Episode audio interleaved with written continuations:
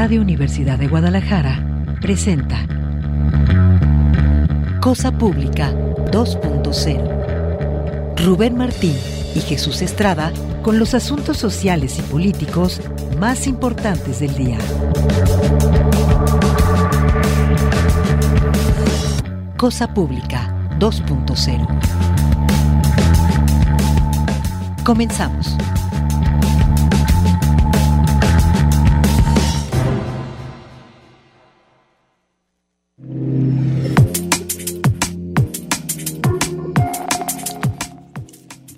¿Qué tal? Qué gusto que sea con nosotros aquí en Radio Universidad de Guadalajara. Muchísimas gracias por estarnos acompañando, ya sea que nos esté sintonizando a través del 104.3 de frecuencia modulada aquí en el área metropolitana de Guadalajara, o también, por supuesto, en las otras emisoras universitarias, o también, eh, ya sea que decida a estarnos eh, escuchando y viendo a través de la transmisión que hacemos en las redes de la, institucionales de Radio UDG y también en las cuentas de Facebook y Twitter de Cosa Pública 2.0, donde estamos transmitiendo eh, completamente en vivo aquí de, desde las cabinas que desde las cámaras que tenemos en la cabina de Radio Universidad de Guadalajara.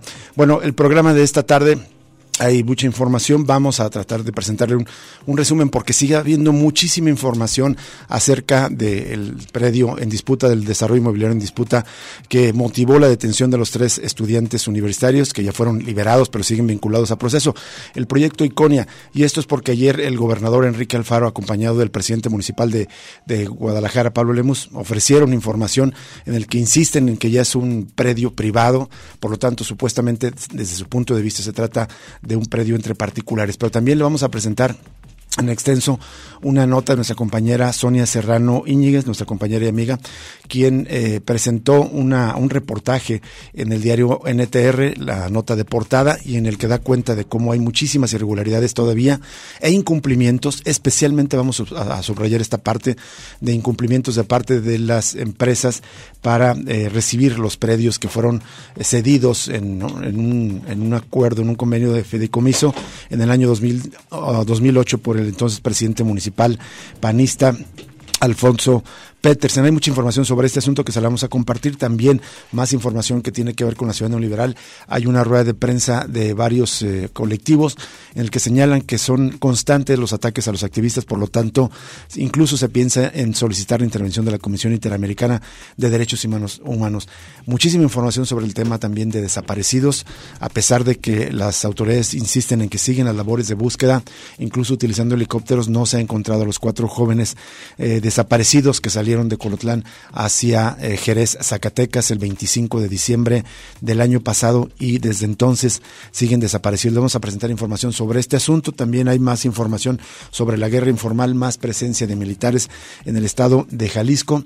En asuntos nacionales, pues la Universidad Nacional Autónoma de México confirmó que la tesis de la, de la ministra en disputa, la de la ministra Esquivel, sí fue plagiada, por lo tanto ahí hay un pendiente, un litigio legal que tendrá que resolver. Y hasta el final del programa vamos a hablar con Alex Zapana, un investigador y académico de Perú, justo sobre los conflictos que vienen ocurriendo allá en aquel país y que han dejado hasta el momento 47 muertos solamente por los hechos represivos tras la destitución del entonces presidente legítimo Pedro Castillo. Es el menú de temas que tenemos en esta tarde para usted. Antes de los detalles, saludo con gusto a mi compañero Jesús Estrada, aquí un lado en el micrófono, a Alejandro Coronado en la asistencia de producción y también a Manuel Candelas en la mesa de controles. Gracias a todos ellos por eh, hacer posible Cosa Pública 2.0 y saludo de nuevo a Jesús. ¿Qué tal, Jesús? ¿Qué tal, Rubén Martín? Un gusto acompañarte. Muy grave la situación que hay en Perú. Ya incluso la Defensoría de los Derechos Humanos de aquel país está pidiendo prácticamente a la presidenta de ese país que renuncie, que se convoquen a nuevas elecciones. En tanto, por cierto, hay alerta en Brasil también porque se estaban convocando nuevas movilizaciones de parte de los seguidores de Jair Bolsonaro. Hay que recordar el fin de semana pasado, por la situación muy tensa que se vivió allá, prácticamente un intento de golpe de Estado. Así que vamos a poner la atención también el día de hoy allá en el sur del continente. Vamos primero con este tema se quedaron libres de fuera de la cárcel los tres estudiantes, pero no se ha resuelto el conflicto de fondo que es la disputa por un predio destinado para un parque público y que luego fue cedido a particulares. Ese es el conflicto eh, que ah, podemos resumir como el conflicto Iconia. Ayer el, gobierno del estado emitió un boletín recogiendo declaraciones detalladas. Es uno de los, un boletín largo. Esto indica un poco el, interés que tiene el tema en, en, fijar claramente la postura que tienen y está claramente fijada en este, en este boletín a favor de las empresas inmobiliarias. Enrique Alfaro y Pablo Lemos confirman que el terreno en disputa en la zona de Huentitán es privado. Su cesión fue avalada por la Universidad de Guadalajara, esto sostienen, en 2018, y la universidad respaldó el plan maestro de Huentitán en 2016. El gobernador del estado, Enrique Alfaro Ramírez, y el alcalde de Guadalajara, Pablo Lemos, reiteraron este miércoles que la disputa por un terreno en la zona de Huentitán es un asunto entre particulares, ya que el predio en cuestión es privado desde hace más de 20 años. Según se comprueba, el pago del predial a favor de la empresa propietaria del mismo, por lo que será el Poder Judicial quien de manera independiente desahogará el tema, en el que, por cierto, el mandatario estatal celebró que los jóvenes acusados por el particular puedan seguir su proceso en libertad. Por otra parte, se informó que la UDG avaló su venta en 2018 y que el rector Ricardo Villanueva, como regidor del PRI, declaró estar a favor de que se construyeran ahí departamentos en 2016, así como el entonces rector Tonatiuh Bravo, quien manifestó estar a favor del plan maestro de Huentitán. En este boletín oficial se cita el gobernador Enrique Alfaro, lo vamos a citar, dice, hay elementos suficientes de que lo que estamos hablando es un asunto y una disputa entre particulares en la que el Ejecutivo del Estado no tiene nada que ver. Va a ser muy importante en los próximos días poder clarificar algunas cosas que están ahí sueltas, porque luego la memoria es corta. Este terreno fue vendido en el año 2008 y cuando ese terreno se vendió hubo un momento del procedimiento de enajenación de ese bien público en el que la Universidad de Guadalajara avaló la venta del terreno. En este enlace viene un enlace donde eh, se puede leer aparentemente el documento. Lo que puedo decir es, al tiempo de en este asunto nosotros no nos vamos a meter. Qué bueno que los jóvenes están fuera de la cárcel enfrentando su proceso en libertad. El gobernador lamentó que este asunto se haya politizado en una forma en la que el grupo que tiene secuestrada la universidad involucre a la institución, use de carne de cañón a sus estudiantes, utilizando dinero público para engañar y a la infraestructura multimedia de la Casa de Estudios para difundir mentiras. Bueno, nada más vamos a, subrayar algo. Eh, este estamos en un espacio público en este programa, estamos compartiendo su versión, entonces no estamos supuestamente engañando ni mintiendo. En fin, de las obras que asumieron como contraprestaciones producto de la venta del terreno, Pablo Lemos detalló las acciones que ha hecho la empresa y que próximamente presentará una actualización de las obras. Sin embargo, aclaró que hay una obra que como contraprestación está eh, pendiente de ser concluida por parte de la UDG en el predio del disparate, el proyecto del Jardín Botánico, en dicho terreno entregado al rector Tonatiuh Bravo Padilla, y se añade un video en el que supuestamente se por la UDG aprueba este plan maestro. Este, esto es fantástico además, ¿no? Porque ahora es, las empresas sí han cumplido, lo vamos a demostrar más tarde, lo que dice el alcalde, pero quien no ha cumplido es la Universidad de Guadalajara, en este caso con este jardín. Dice, sobre el predio entregado a la universidad para el proyecto de un jardín botánico, el presidente municipal Lemus recordó que la Casa de Estudios no ha hecho nada en el mismo y adelantó que próximamente va a presentar una actualización de obras que ha hecho la empresa como parte de la contraprestación. Sobre la venta del terreno, en este caso el gobernador dijo que fue Alfonso Petersen Dijo, vendió ese terreno en el 2008 y esa venta contó con el aval de la Universidad de Guadalajara y a las pruebas me remito. O sea, si alguien tiene una duda, los invito a que vean los documentos que avalan eso, porque había un consejo de universidades que estuvo acompañando ese proceso de venta en el 2018 y estuvo el voto de la Universidad de Guadalajara. Y segundo, los reto que vean la nota del 29 de junio del 2016 en la que ahí estuvo sentadito Tonatiu Bravo Padilla. Por cierto, ya en, sus redes sociales fue otra vez, eh, pues con las imprudencias, con, con este... Eh, eh, un, eh, ira que caracteriza muchas veces las declaraciones del gobernador, eh, dijo, ah, fue, fue publicado en ese pasquín y refiriéndose al diario NTR, otra vez hablando de forma despectiva por medios respetables, por compañeros, trabajadores de medios que deben ser respetados su trabajo y que sin embargo el gobernador Enrique Alfaro con frecuencia lo, descalifica. Bueno, y añadió también el gobernador, ese día estuvo ahí sentado aplaudiendo y reconociendo el proyecto que habíamos hecho para la barranca. Anótenle para que chequen, para que chequen. Le dimos a la Universidad de Guadalajara un perdio ahí para hacer un jardín botánico que no han tocado y que está ahí. El disparate, ¿se acuerdan de aquel terreno que iba a ser para las villas panamericanas también? Bueno, lo que voy es que es un tema político, dijo el gobernador. Y por último, dejó sobre la mesa revisar el papel que jugó Juan Jaime Petersen Fara en ese momento, digo, eh, es hermano de quien fuera en ese momento presidente municipal de Guadalajara, Alfonso Petersen Fara, y dijo Enrique Alfaro, fue el principal promotor de Mecano, la empresa inmobiliaria española, en ese proyecto y gestor de la empresa. Por su parte, Pablo Lemus dijo que con respecto a la obra de la troncal que va hacia la barranca, supuestamente dijo que lleva un avance del 70% y una vez que se termine ese proyecto, sigue un parque lineal, el cual no se puede hacer en ese momento porque hasta que se concluya el polideportivo, porque ambos proyectos están conectados. También dijo que como municipio van a presionar a que se cumplan estas contraprestaciones en tiempo y forma, estamos obligados a hacerlo y estamos haciéndolo día a día. Una cosa no quita la otra y si me lo permiten la próxima semana para disipar todo este tipo de dudas, les podemos presentar pruebas documentales sobre todos los avances. Aquí me llama la atención, dice que lo llevan, que al día a día le están dando un seguimiento a las obras, pero que se esperan hasta la próxima semana para presentar ese avance. ¿No debería estar listo ya en cualquier momento y sobre todo considerando que ya llevamos casi una semana de este conflicto? Y, eh, fue eh, varios incumplimientos, como lo va a demostrar en, la nota que vamos a, pasar de a compartir de nuestra compañera Sonia Serrano. Vamos a, escuchar justamente unas palabras de Enrique Alfaro. Es, me parece que es este mismo eh, tema que se aborda en el boletín, donde insiste en que es un predio privado. Vamos a escuchar a Enrique Alfaro.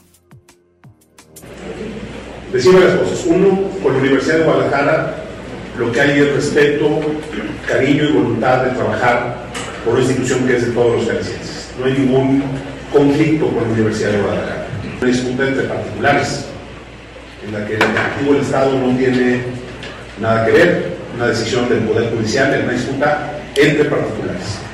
No queda claro que este terreno fue vendido en el año 2008.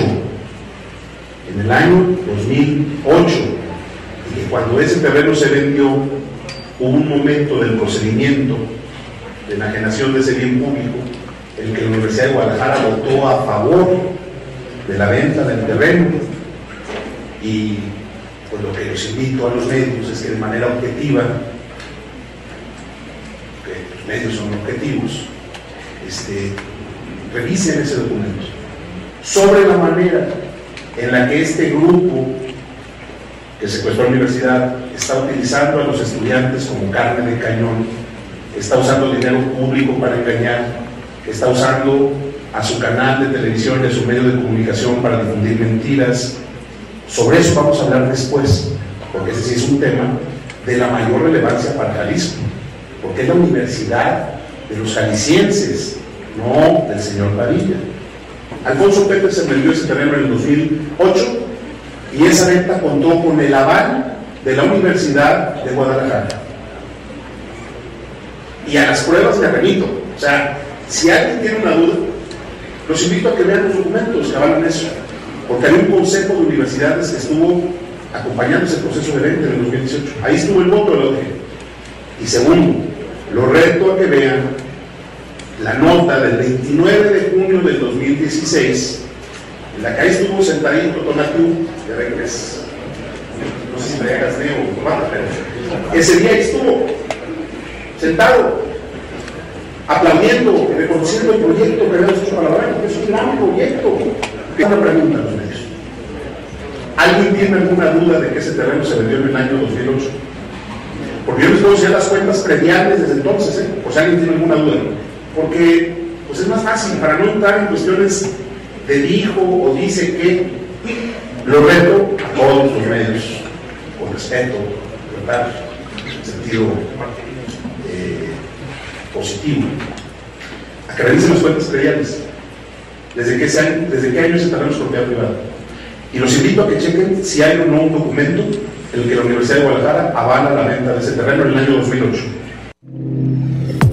Bueno, son las declaraciones, en, buena medida se reproduce de, eh, temas que ah, se compartieron en el boletín que ya le leímos. Hay más información y queremos eh, compartirle también un par de, un par de trabajos, uno de Sonia Serrano, nuestra amiga que publica en el diario NTR, cómo hay una serie de incumplimientos y otro de Siboney eh, Flores, que es Simón y Flores, en Animal Político, donde también señala eh, este tema. Pero vamos a irnos al corte antes solamente con esta nota. A través de un comunicado, la Universidad de Guadalajara solicita al alcalde Tapatío Pablo Lemos compartir de manera pública las actas del comité que supuestamente avalan la cesión de tres hectáreas de la zona de Huentitana, Iconia, y reitera su postura en la que exige que el predio sea devuelto a los ciudadanos. Pero es importantísimo porque la universidad también responde a las acusaciones que el gobernador de Jalisco, Enrique Alfaro, ha hecho en redes sociales. Nos señala que esta casa de estudios habría avalado la cesión del terreno en 2016. De esta forma declaran que las tres hectáreas de la zona de Huentitán fueron cedidas a particulares en diciembre del 2016 cuando Alfaro era alcalde, pero ese convenio, según el mandatario, fue respaldado por un comité honorífico, ya lo escuchamos, compuesto por la Universidad de Guadalajara, el ITESO, la Universidad Autónoma de Guadalajara, el TEC de Monterrey y la UNIVA, pero la Universidad de Guadalajara señala que nunca fue convocada a participar. De hecho, por eso está pidiendo ahora que se reúna por primera vez ese comité honorífico. Finalmente, la Casa de Estudios aclaró que el supuesto incumplimiento de un jardín, un jardín botánico en el mismo terreno que el alcalde Pablo Lemus presenta como respuesta ante las exigencias de la preservación del parque se debe a un incumplimiento más de la empresa de Iconia, pues resulta que dentro de los acuerdos se encuentra la realización de un troncal que conecta la avenida Belisario Domínguez con el predio que permitiría el ingreso de la maquinaria y los materiales de construcción para la relación de dicho jardín. Así, la máxima casa de estudios exige a que se le convoque por primera vez a una sesión para formar parte del comité honorífico del famoso convenio. Como vemos, siguen la disputa, va para largo, no se ha terminado, pero ah, enhorabuena el debate. ¿Por qué razón? Porque ahora sí se pone en el centro un tema eh, decisivo para la ciudad. Si eso no, esos terrenos deben ser destinados a un parque público o a un desarrollo inmobiliario.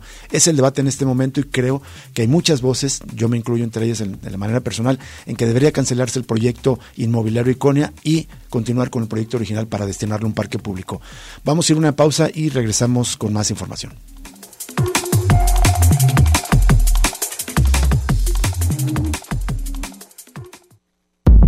Cosa Pública 2.0 se enriquece con tu opinión. Llámanos al 3134 2222, extensiones 12801, 12802 y 12803. Regresamos en unos momentos.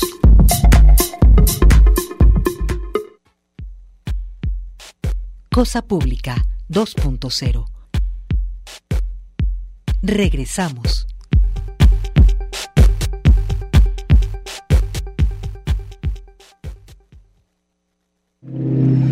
Seguimos en Cosa Pública 2.0 y seguimos en este tema que es el conflicto eh, Iconia, así lo vamos a, nombrar, pero que se trata, o más bien el conflicto por el Parque Huentitán, eh, que en el origen estaba destinado para eso, esos predios, para eso lo compró el gobierno de Guadalajara.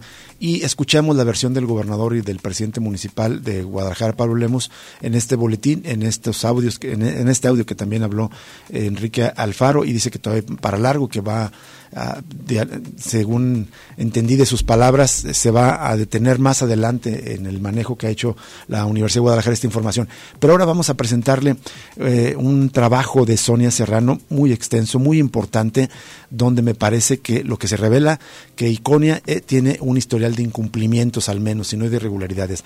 El Ayuntamiento de Guadalajara solapó las violaciones al convenio que firmó en 2018 con la empresa Mecano para el proyecto Puerta Guadalajara, así como el incumplimiento de las obligaciones asumidas por la compañía y operadora hotelera Salamanca, constructora con la que el municipio acordó la realización de Iconia el 9 de diciembre de 2016. Tanto en el primer convenio como en el segundo los plazos se vencieron para las obras de contraprestación, pero no se aplicaron las sanciones. Es clarísima esta entrada. Se cede ese terreno y sin embargo las contraprestaciones para que fuera propiedad de estas empresas no se han cumplido y aún así el ayuntamiento no las ha castigado o no ha regresado el predio como bien público. Pero no es lo único, además no podía transmitirse ese, ese bien. Señala Sonia que tanto en el convenio marco como en el contrato del fideicomiso irrevocables del número 7198, ambos del 10 de noviembre del 2008, se estableció expresamente que las obligaciones que asumió la empresa Mecano, ya en ese momento bajo la razón social Puerta Guadalajara, a cambio del predio donde se iba a ejecutar el desarrollo inmobiliario, no podían transmitirse. Esto es de la mayor relevancia, ese es un punto clave, medular en todo este conflicto, que no podían transmitir transmitir la, empresa, eh, es, la eh, inmobiliaria española que fue la que tuvo el primer proyecto, no podía transmitirlo a otras empresas, sin embargo lo hizo. La propiedad del predio ubicado en el cruce de la calzada Independencia y el periférico, según ambos documentos de los que el diario NTR Guadalajara tiene una copia, quedó depositada en un fideicomiso, mientras que Puerta Guadalajara recibió únicamente la posesión jurídica y material. Originalmente el terreno adquirido en los años 80 se iba a destinar a un parque. Esto del fideicomiso también es un asunto clave, porque fíjense, el fideicomiso estaba integrado por Banco Interacciones SADCB, Grupo Interacciones División Fiduciaria como fiduciario y Puerta Guadalajara y el Ayuntamiento de Guadalajara como fideicomitentes. Esto significa que el municipio mantenía los derechos sobre el inmueble, situación que no ha sido modificada, por lo menos no en documentos públicos, es decir, sigue siendo un bien público ese espacio. También señala que en la cláusula décimo tercera del contrato del fideicomiso se establece que Puerta Guadalajara no podrá, sin el consentimiento expreso y por escrito del ayuntamiento, transmitir las obligaciones que asume frente al ayuntamiento. Esta misma restricción se estableció en el convenio marco, es decir, una vez más, no podía transmitir esa empresa, el predio, a otra empresa. Pero a pesar de la prohibición expresa, Puerta Guadalajara transmitió las obligaciones y derechos que tenía en el fideicomiso a la empresa OHS. Esta es Salamanca. Esto fue el 22 de febrero del 2012 hace casi 10 años, según se desprende de los antecedentes descritos en el convenio modificatorio de diciembre del 2016, hace casi 11 años, perdón. Pese a la transmisión de los derechos del terreno y al no cumplimiento de la obligación de realizar obras públicas por el equivalente a 65.5 millones de dólares, imagínense. Eso es, lo que, eh, el monto de las obras que tenía que realizar las empresas. Pese a todo eso, el municipio tapatío no actuó. Esta situación prevaleció durante los gobiernos municipales de los priistas Jorge Aristóteles Sandoval y también de Ramiro Hernández García. Las autoridades tampoco hicieron efectivas las sanciones que se establecieron en el convenio en el año 2008, que permitían un castigo de 0.5% sobre el costo total de las obras por cada trimestre de retraso. El plazo de entrega que tenía Puerta Guadalajara iba de los 12 a los 48 meses a partir de la firma del convenio, es decir, a partir del 10 de noviembre del año 2008. El municipio Tampoco aplicó la sanción de requerir el valor total de la inversión, una vez más 65.5 millones de dólares, en caso de que ninguna obra se entregara, como fue el caso, cómo le fueron permitiendo y dando toda, toda la libertad a estas empresas de hacer lo que querían. Esto fue en el primer acuerdo en 2008, en el acuerdo que firma el panista Alfonso Petersen eh, con la empresa Mecano América, esta empresa inmobiliaria que se presentaba como una eh, gran constructora y que en realidad pues tenía pies de, plomo, resulta de, barro, perdón, resulta que eh, pues quebró, estaba en quiebra financiera. Hay más en este trabajo de Sonia Serrano con el nuevo gobierno, también nuevas fallas. En 2016 durante el gobierno municipal de Enrique Alfaro Ramírez se emprendieron acciones legales por incumplimiento de las obligaciones de, de Puerta Guadalajara. Fíjese, este tema es muy importante. Cuando llega el gobierno Enrique Alfaro, eh, reconoce que Puerta Guadalajara, en, en, este proyecto había irregularidades y que la empresa que tenía cedido estos terrenos había incumplido el convenio original. Sin embargo, en diciembre de 2016 se modificó el convenio original para validar la transmisión irregular de obligaciones de Puerta Guadalajara a OHS subrayamos, transmisión irregular, no podía hacerlo. Mecano no tenía posesión legal de estos terrenos y por lo tanto no se lo podía pasar a OHS, que es Operadora Hotelera Salamanca. En este convenio firmado por Enrique Alfaro como alcalde, Enrique Ibarra Pedrosa como secretario general, Ana Bárbara Casillas García como síndica, y Juan Partida Morales como encargado de la Hacienda Municipal, todos ellos, por cierto, ahora en el gobierno del Estado, se sustituyeron las acciones que debían emprenderse a cambio del terreno y el municipio se comprometió a desistirse de las acciones legales. Impresionante. Además, el convenio no cambió las condiciones del predio cuya propiedad se mantiene Ojo a esto, en el fideicomiso del cual forma parte como fideicomitente el Ayuntamiento de Guadalajara, como parte del acuerdo, la empresa OHS, que es la de Salamanca, se le entregó el uso y disfrute de una fracción denominada A, que es la parte del terreno donde se desarrollarán las obras privadas, pero es una parte, una fracción. También señala que en la nueva lista de obligaciones se establecen en ese convenio nuevas obras por el mismo monto que se había fijado en el año 2008 sin actualizar el tipo de cambio del dólar ni la inflación acumulada, a pesar de que el convenio marco sí señalaba que con base en la tasa de interés inflacionaria emitida por el Banco de México se calcularía el valor futuro de las obras al momento de la entrega formal de estas. O sea, que además le perdonaron ahí unos, unos cuantos eh, centavos o muchos centavos. En el acuerdo alcanzado en la gestión municipal de Enrique Alfaro se estableció que OHS tenía 18 meses para entregar 66% de los proyectos y 24 meses para el 34% restante. Todo a partir de la firma del convenio, es decir, diciembre de 2016. Esto es decir, el plazo se venció en diciembre de 2018. En ese convenio también se reiteraron las sanciones que se fijaron en el acuerdo de 2008 en caso de que las obras no se entregaran a tiempo. Los plazos se vencieron, pero nuevamente el Ayuntamiento de Tapatío no actuó. Además, pese a los incumplimientos, Operadora Hotelera Salamanca vendió en noviembre de 2017 el predio a Hoteles Riviera Deluxe por el monto de 500 millones de pesos, es decir, otra transmisión. Eh, sin haber cumplido los convenios. Transmisiones irregulares, no ha cumplido con las obras y sin embargo los gobiernos municipales, incluyendo el de Enrique Alfaro, no actuaron. Esa es la realidad que nos plantea Sonia Serrano. Por cierto, que en la nota también señala que eh, OHS, la empresa Salamanca, niega haber incumplido, aunque operadora hotelera Salamanca, OHS, se le vencieron los plazos para entregar una lista de obras públicas a cambio del predio donde se construye Iconia. Tanto ella como Hoteles Rivera Deluxe negaron que hayan incumplido con sus obligaciones. A través de un comunicado de prensa enviado por el Corporativo de Abogados Navarro Medina y Castro solicitando derecho de réplica, Ambas aseguraron que es falso que existan incumplimientos por parte de cualquiera de las empresas ofendidas respecto a los proyectos a desarrollarse en relación con el inmueble del delito comprometido. Las empresas no ofrecen detalles sobre las obras realizadas, cuyos plazos se fijaron en 18 y 24 meses a partir de la firma del convenio modificatorio, es decir, diciembre de 2016. Bueno, a pesar de todo, el comunicado de las empresas se emitió para fijar su postura en torno a la denuncia que presentaron en contra de Javier Armenta, Iván Cisneros y Alexis Rojas, los tres estudiantes de la Universidad de Guadalajara, que fueron enviados a prisión por seis días por participar en una ocupación de ese predio. Las compañías reiteraron eh, reiteran también en el texto que se trata de un predio privado y que ellos tenían la posesión desde 2012, pero eso es lo que dicen las empresas. Estamos leyendo con Sonia Serrano que esto es de un fideicomiso donde está el ayuntamiento, es un bien público. Vamos ahora con este trabajo de Siboney Flores, después de este extenso eh, eh, trabajo de Sonia, pero preciso y claro, trabajo de Sonia Serrano, otro de Siboney Flores que publica en Animal Político. El gobernador Enrique Alfaro, a través de un video, aseguró que el predio donde se construye el proyecto Puerta Guadalajara, ahora conocido como Iconia, fue vendido en, 2000, en 2008 por el gobierno de Guadalajara con el aval de un consejo del que forma parte la UDG. Sin embargo, en el decreto que se aprueba el proyecto Puerta Guadalajara no se muestran no nombres ni firmas de integrantes o representantes de la Universidad de Guadalajara.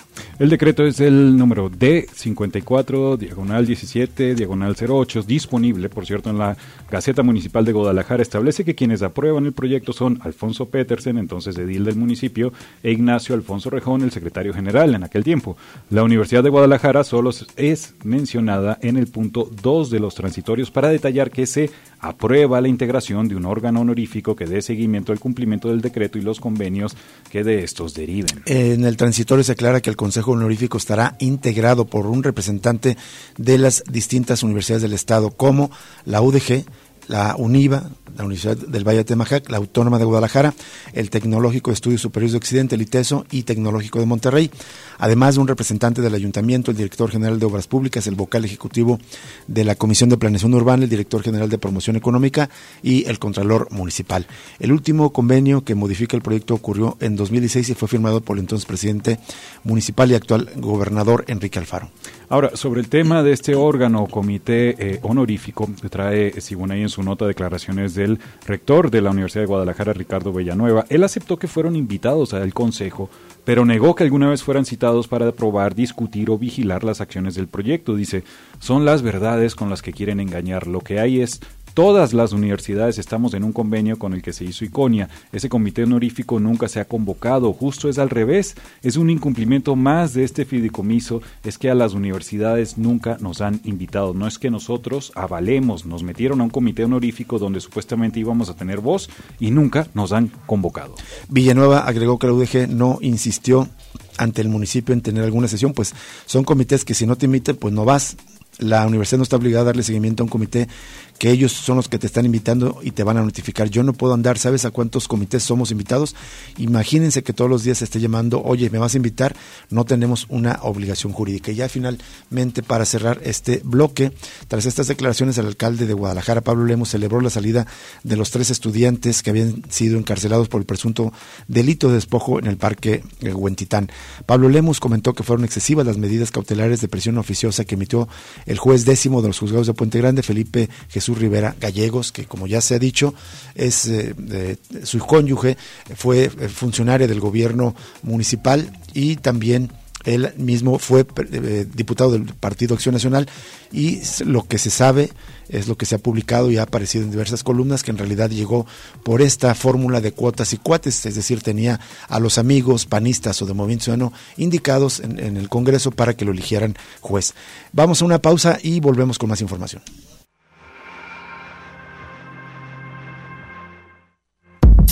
Cosa Pública 2.0 se enriquece con tu opinión. Llámanos al 3134 2222, extensiones 12801, 12802 y 12803. Regresamos en unos momentos.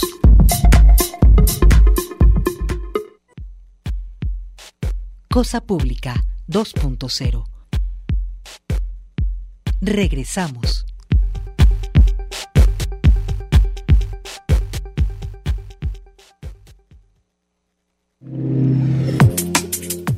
Bien, continuamos en Cosa Pública 2.0. Les recordamos que nos pueden contactar arroba Cosa Pública 2 en Twitter, Cosa Pública 2.0 en Facebook. Por cierto que esta lucha en defensa del espacio de Huentitán contra el desarrollo inmobiliario de Iconia es una de una larga lista de luchas de resistencia donde lamentablemente activistas y defensores del territorio pues han salido lastimados o han sufrido represión ante la criminalización un colectivo está pidiendo a la, a la, Comisión Interamericana de Derechos Humanos que intervenga en Jalisco ante la criminalización por parte del Estado. Los defensores del espacio público, colectivos ambientalistas, hacen un llamado a organizaciones internacionales para que se pronuncien en defensa de los activistas. Eso es lo que dijo eh, la doctora Raquel Gutiérrez Nájera, quien por cierto, pues dice esta nota, tiene años en la defensa del territorio. La citamos a fin de solicitar dos actividades concretas en Jalisco. Una tiene que ver con una visita por parte del representante en México de la Oficina del Alto Comisionado de las Naciones Unidas para los Derechos Humanos y una misión al relator sobre defensoras y defensores de derechos humanos y operadores de justicia, al igual que a la relatora especial sobre derechos humanos, económicos, sociales, culturales y ambientales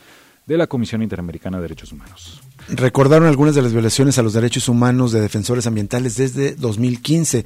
En los años 2015-2016 la empresa desarrolladora Plazas B y D, espacios, espacio, galerías y, y Grupo Dalton iniciaron acciones legales en contra de habitantes y defensores del Parque Arcos de Guadalupe en Zapopan, que fueron denunciados civil y penalmente por difamación y daño moral y patrimonial por defender y denunciar la segregación de terrenos del parque para construir edificios. Otro caso claro de despojo de, de, bienes públicos, en este caso un terreno que era un parque público, Parques de Guadalupe, en la, en la colonia del mismo nombre, eh, perdón, en la colonia Arcos de Guadalupe, y que literalmente la mitad fue, entregada primero con el pretexto para un grupo, un equipo de fútbol americano y después cedida a, esta empresa y es, los vecinos de Arcos de Guadalupe se quedaron sin ese terreno. Ahora la, lo, que era la mitad de su parque está un amplio y, y desarrollo inmobiliario y comercial, una plaza y dos torres de departamentos en ese lugar.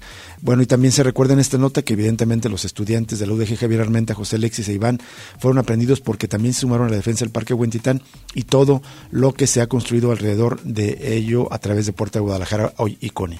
Y bueno, Gutiérrez también dijo que lo sucedido con los estudiantes no debía haber pasado porque se violó el trascendente importante acuerdo internacional de Escazú que fue firmado por el Estado mexicano. Y con respecto a las declaraciones de Pablo Lemus, en el sentido de que el municipio no puede intervenir porque es un predio privado, pues ella eh, le dice que a Lemus le hace falta estudiar mucho más este caso, que sí puede intervenir. Los colectivos advierten que si algo les llega a pasar a ellos o cualquiera que defienda el espacio público será responsabilidad de los gobiernos estatales y municipales, que por cierto son muchos los casos eh, a propósito de el bosque en Listicuil, que ahorita vamos a comentar otra nota. En días pasados Alan Carmona, perdón, este es el integrante de Un Salto, Salto de, vida, de vida, también recordó que Es importante señalar que la, recuerda la acción de la Secretaría de Seguridad de Jalisco en diciembre del año 2019, cuando trató de imponer obras del CIAP en Puente Grande para dotar un fraccionamiento en Juanacatlán. Allá, y lo incluye un video, también hubo represión policial contra la población de Puente Grande en Tonalá. Bueno, vamos justo a esta nota del Comité eh, en defensa del Nixtiquil. El Comité en Defensa del Bosque en Nixtiquil dio a conocer que otro incendio fue provocado intencionalmente al interior del área natural. Es el segundo de diciembre a la fecha.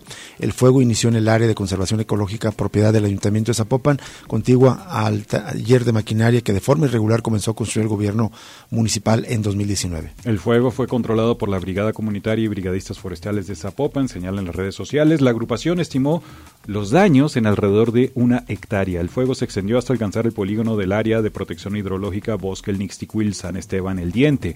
El siniestro fue controlado alrededor de las 4 de la tarde después de una intervención conjunta justamente de los integrantes de este comité brigadista eh, forestales de Zapopan y Protección Civil. La misma zona la han incendiado en los últimos cuatro años múltiples veces, es lo que dicen los brigadistas.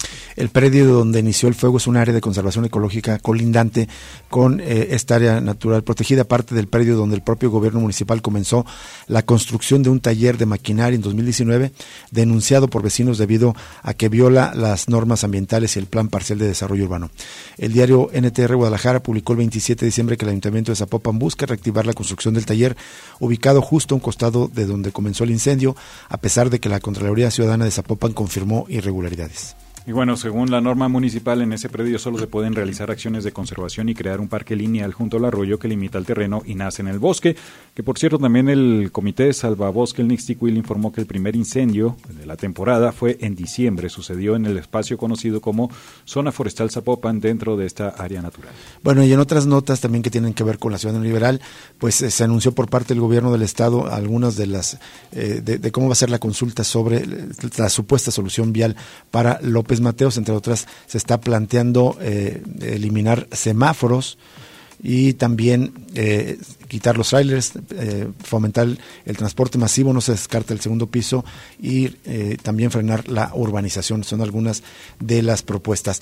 En otros temas, vamos a otros temas, tienen que ver con desapariciones. Sigue presentándose casos bastante graves. Por seis días una mujer estuvo privada de la libertad y fue violentada, pero la noche de ayer miércoles delincuentes la dejaron ir. La víctima de 38 años fue encontrada en Ciudad Granja con varios golpes, informó la comisaría de Zapopan. La comisaría señaló que un vecino de la calle Calzada de los Laureles, cerca de Calzada de los Cipreses, llamó para pedir auxilio porque encontró a la mujer desorientada. Los policías acudieron al cruce y hablaron con la víctima, quien les dijo que desde el viernes estuvo privada de la libertad en un domicilio de la colonia Guablanca, también allá en Zapopan. Eh, sin embargo, por razones aún no aclaradas, fue liberada en la calle donde los policías la, entrevistaron. Como tenía marcas en su cuerpo, fue atendida por paramédicos de Cruz Verde. La comisaría de Zapopan informó que la mujer no estaba registrada como víctima de violencia familiar ni tenía pulso de vida. La fiscalía se enteró del hecho e inició una investigación al respecto, pero no informó si existía una denuncia por la desaparición de esta mujer. Bueno, y en otro tema, un hombre fue asesinado ayer a, balazos en el Salto por hombres que también privaron de la libertad a una mujer, según informó este miércoles la Fiscalía de Jalisco. La dependencia detalló en un comunicado que se investiga la muerte del hombre a consecuencia de heridas de bala. Se dio a conocer que él acudió por su cuenta a un hospital tras ser baleado, pero falleció en el lugar. Fue esto en la colonia Las Lilas, ahí en Zapopan. Con el reporte, elementos acudieron al lugar y encontraron a la mujer eh, privada de la libertad, la cual declaró que fue sacada de su casa por hombres y mujeres armados y dejada en el circuito Hortensia y Flor de Mayo. La autoridad dijo que presume que ambos hechos fueron causados por el mismo grupo de personas armadas. Mientras el gobierno del estado eh, pues sigue sin actualizar la cifra de personas desaparecidas, eh, siguen habiendo reportes. En la Comisión de Búsqueda de Personas Desaparecidas del Estado de Jalisco solicita ayuda a, la, de la población para encontrar con vida a Blas Navarrete Araujo, quien desapareció el pasado 7 de enero de 2023. El hombre fue visto por última vez el pasado sábado en la colonia Colomos, Providencia, en el municipio de Guadalajara. Bueno, y en otro tema, Henry Saldaña nos informa que pese a reforzar la vigilancia, en la zona norte de Jalisco y a destinar un helicóptero, todavía no hay pista de los cuatro jóvenes de Colotlán desaparecidos desde el 25 de diciembre. Menciona que el gobernador Enrique Alfaro aseguró que hay un reforzamiento de vigilancia en la zona para evitar que se registren más hechos como este. Mencionó que continúa con la búsqueda de en coordinación con las autoridades de Zacatecas, pero pues no hay novedad todavía de los cuatro. Y en Tapalpa fue detenido un presunto implicado en la desaparición del coronel. Detuvieron a Manuel P., hermano del CR, líder del cártel Jalisco Nueva Generación en Tapalpa y presunto responsable de la violación de la libertad del coronel de la Secretaría de la Defensa Nacional Isidro Grimaldo Muñoz. La captura habría sido el fin de semana en el municipio de Chiquilistlán, donde elementos federales realizan un operativo para tratar de dar con el paradero del mando militar José Isidro Grimaldo Muñoz. Bueno, pues hay eh, avances en este tema, pero sin embargo todavía no se logra la eh, ubicación de este mando de, este mando militar. Nos vamos a una pausa y regresamos con más información en un momento.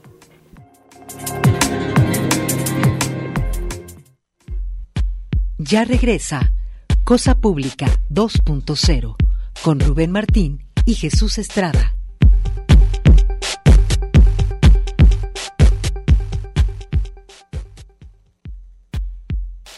Cosa Pública 2.0. Regresamos.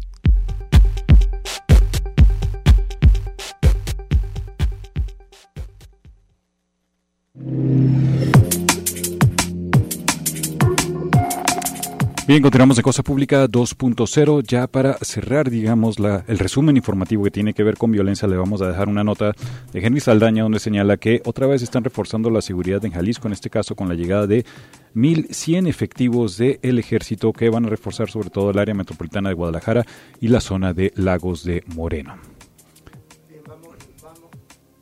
¿Ya estamos listos? Vamos a conectarnos a través de de un, enlace eh, a través de Meet con Alejandro, eh, eh, con Alejandro Zapana. Él es un activista de allá, de, de, Perú, y le agradecemos que nos tome este enlace, porque como le hemos comentado en, las últimas semanas, pues después de la institución de Pedro Castillo hay una situación de represión allá en, aquel, en, aquella nación andina. Alex Zapana es licenciado en Relaciones Públicas y analista político también, y también participa en organizaciones sociales y políticas de allá de Perú. Alex, ¿cómo estás? Muy buenas tardes, te saluda Rubén Martín. ¿Qué tal, Martín? Qué gusto saludarte desde Perú, extenderles un saludo hasta la ciudad, eh, hasta México, hasta su prestigiosa emisora, emisora de radio y presto para responder sus preguntas. Muchísimas gracias, Alex. Eh, pues para aprovechar bien estos minutos que nos quedan del programa, haznos un resumen de esta nueva coyuntura política. Empieza con, eh, bueno, viene de, viene de lejos con desencuentros entre Pedro Castillo, que nunca pudo tomar bien las riendas del control, eh, problemas con otras fuerzas políticas en el Congreso. Se habla también de intentos de grupos de la oligarquía o empresariales de que nunca estuvieron conformes con la elección de Pedro Castillo. Pero esta nueva coyuntura se abre cuando él intenta eh, cerrar el Congreso, convocar nuevas elecciones y sin embargo es destituido. ¿Nos haces un resumen de cómo entramos en nuestra nueva coyuntura política eh, en Perú que ha dejado este saldo tan trágico de 47 personas asesinadas por la represión?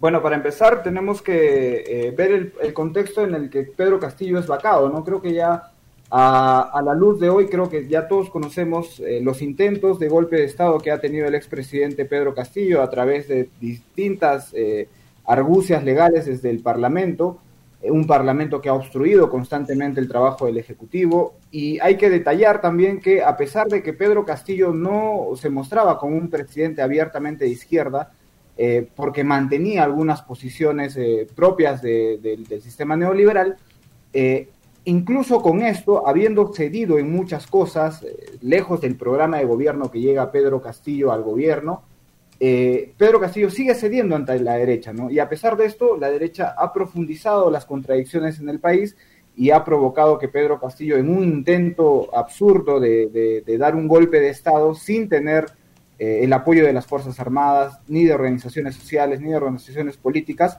termina él dando un golpe de Estado sin apoyo político ni ciudadano ni de las Fuerzas Armadas y termina en prisión el expresidente Pedro Castillo. Desde ese punto empieza la declive de la sociedad peruana, pues muchas eh, personas, eh, mucha gente, sobre todo en el sur del país, se sienten identificados con Pedro Castillo porque es el voto que ellos han elegido. Pero esto se contrasta con la realidad que tiene Lima y que no entiende la, la, capital del Perú, ¿no? Eh, no entienden por qué eh, hay mucha gente que sí está pidiendo la restitución de Pedro Castillo, que es una de las tantas propuestas que tiene la plataforma, pero las principales son eh, cierre del Congreso, renuncia de Dina Boluarte y una asamblea constituyente. Pero hay también otro sector que pide la restitución del presidente Castillo o al menos que lo dejen en libertad, ¿no? Desde que ocurrió el golpe parlamentario en el Perú, primero el golpe de, Estado realizado por Pedro Castillo, después el golpe de Estado realizado por, por el Congreso de la República, hay una suerte de fuertes protestas en todo el país. En primer lugar, estas, eh, estas protestas se hacen en la ciudad de Lima con gran contundencia. Muchas personas luego del golpe eh, del Parlamento salen a protestar en Lima, pero inmediatamente van, van este, cayendo las protestas porque no tienen la eh, fuerza necesaria para continuar con estas movilizaciones. Después se trasladan a las regiones, sobre todo del sur del país. Es así que eh, en la hermana región de eh, Puno, hace dos días ha ocurrido una desgracia con un saldo total de más de 19 muertos, uno de ellos un policía y todos los demás civiles desarmados que han muerto por arma de fuego. Eh, todo esto desde un ejecutivo que no se ha prestado al diálogo con las personas que están protestando. Y no es la primera vez que eh, el gobierno, ahora ya dictadura de Dina Boluarte, se ha enfrentado a la ciudadanía con arma de fuego y con las fuerzas policiales y las fuerzas armadas. En Arequipa también han habido oh, dos muertos en la ciudad de Chala, cuando esto también es anecdótico, ¿no?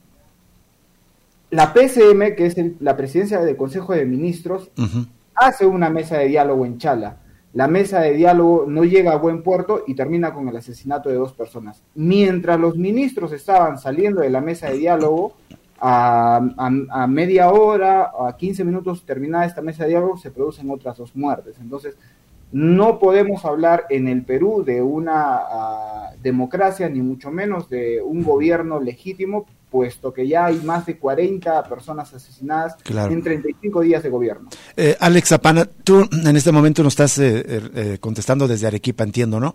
Hacia el sur. ¿La movilización está más concentrada hacia el sur en este momento? ¿Ha disminuido la movilización y la protesta social en Lima?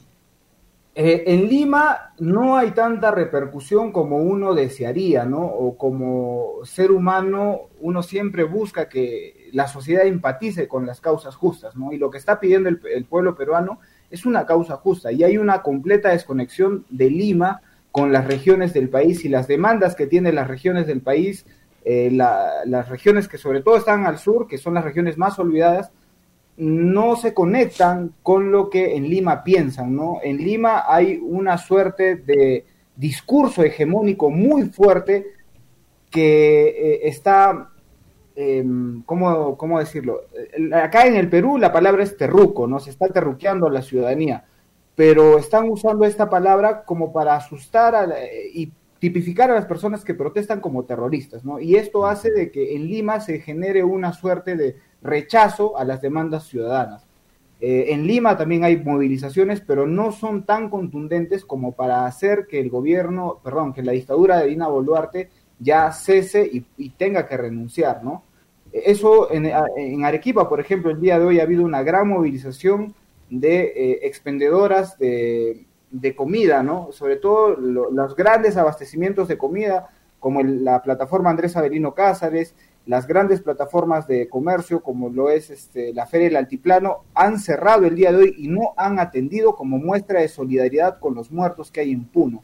Entonces, estas muestras de solidaridad sí se notan en las regiones, pero no en Lima, más allá de algunas eh, convocatorias que sí son masivas, pero no son contundentes como para que el gobierno eh, termine ya esta masacre, ¿no? Porque si las eh, muestras de apoyo en Lima son contundentes, la dictadura se va a ver forzada a renunciar. Esto con un claro ejemplo cuando el ex presidente de facto, el, el señor Merino, Manuel Merino, que da también similarmente un golpe de Estado al expresidente eh, eh, Martín Vizcarra. Las protestas se agudizan. En, dos, eh, en un día mueren dos, lamentablemente, personas en Lima, que es Cinti Bryan, e inmediatamente culmina el gobierno de Manuel Merino. entonces, si las protestas en Lima no son masivas, no, desde este espacio no estamos eh, alentando ni, a que nadie muera en Lima, ni que eh, haya personas fallecidas en Lima, pero si la contundencia de las movilizaciones son fuertes en Lima, eh, ya se queda sin apoyo la señora Dina Boluarte, ¿no? Si es que en algún lugar tiene apoyo es en, los sectores muy de derechas en Lima, que dicho sea de paso en Lima el, alcalde es una persona ultra derechista, es López Aliaga, y también en el norte, ¿no? Son los sectores en donde, en el norte del país, los sectores en donde la, eh, la, presidenta de facto, la señora Dina Boluarte, eh, tiene por ahí algunos apoyos. Alex, Alex, te saluda Jesús Estrada. Gracias por todo este contexto tan importante. Entonces, hay posibilidad que si la concentración, la movilización es fuerte en Lima, podría presionarse la renuncia. Pero yo quería preguntarte, ¿qué sucedería si no se presiona esa renuncia y ella se aferra al poder? Quería preguntarte en particular las Fuerzas Armadas, aunque tiene un apoyo minoritario de la población, nos comentas qué actuación tienen las Fuerzas Armadas y acá en los medios se suele escuchar hablar, me parece un poco alegremente o no, no sé, de la posibilidad de alguna guerra civil allá en, en Perú. ¿Tú lo ves posible o es exagerado? Sí, este, gracias por la pregunta. Hace yo casi un mes eh, o 15 días yo tuve una entrevista con la BBC y les hacía mención cuando ocurre la desgracia y la tragedia eh, de los hermanos en, en, Huancayo, también hay, hay, otra masacre en los primeros días de, de gobierno de Dina Boluarte. Eh, en esa entrevista yo auguré que iba a pasar cosas peores, ¿no? Mm. Y se ha hecho realidad, pues en, en, Puno en un solo día han habido 19 muertos, ¿no? 19 asesinados por bala, no por una piedra, no porque lo, eh, los manifestantes sufrieron por, por el gas lacrimógeno, no, son heridas de bala. Entonces yo lo que creo es que pueden pasar dos cosas, ¿no? Uno, la dictadora Dina Boluarte tiene el apoyo eh, de facto de las Fuerzas Armadas, tal es así que es el ministro de Defensa el que da las declaraciones en las conferencias de prensa que brinda Palacio de Gobierno, lo que te dice un poco eh, quiénes están gobernando, ¿no? Y también el ex ministro de Defensa, que es el señor Otárola, el día de hoy es el premier. El ministro que era responsable de la masacre eh, de hace 15, 20 días es ahora el premier. Entonces, nos encontramos en este momento en una situación en la que las Fuerzas Armadas han roto eh, la Constitución, pues ellos no pueden deliberadamente participar en política, ni mucho menos la Policía Nacional. Tal es así eh, la violación a la Constitución, la Constitución del 93 ah, del ex dictador Alberto Fujimori, que la misma policía con las Fuerzas Armadas han convocado a una marcha por la paz cuando eso es un delito flagrante contra la Constitución, porque ellos no pueden eh, inmiscuirse en cuestiones políticas. el día de, ah, permítame cortar, el día de hoy Dina Boluarte no cae es porque tiene el apoyo de los grandes poderes económicos en el país, también de las Fuerzas Armadas y también de la policía, aliados con el Congreso. ¿no? Son todos los poderes eh, sosteniendo a, una presidenta que en realidad puede durar un día, puede durar mañana, porque eh, Tal es así que la han levantado tanto a Dina que el Congreso le puede quitar la mano hoy, mañana. no son ni siquiera aliados hasta el final. Alex, lamentablemente se nos agotó el tiempo. Solamente una pregunta muy precisa. Quienes están haciendo estos disparos que causan las muertes, ¿son militares, es Policía Nacional, son policías departamentales, regionales? Eh, en el Perú solamente hay una sola policía, que es la Policía Nacional del Perú. Eh, y las imágenes eh, que hemos podido visualizar desde el Perú y también desde el extranjero es que muchas de estas heridas de bala son producto de la policía, ¿no? Eh, en, algunos casos, como en Huancayo, ha sido eh, lamentablemente por las Fuerzas Armadas, ¿no? Y han salido con armas de largo alcance, son rifles enormes que se usan en la guerra, no, no, no para disuadir protestas. Terrible. Alex, pues quedaron muchos asuntos pendientes. Si nos permites, probablemente en la próxima semana tener de nuevo un enlace contigo para seguir profundizando sobre la situación tan grave que está ocurriendo allá en Perú. Te agradecemos enormemente que nos hayas tomado esta llamada y eh, contestado estas interrogantes que te hacemos desde acá, desde Guadalajara, México.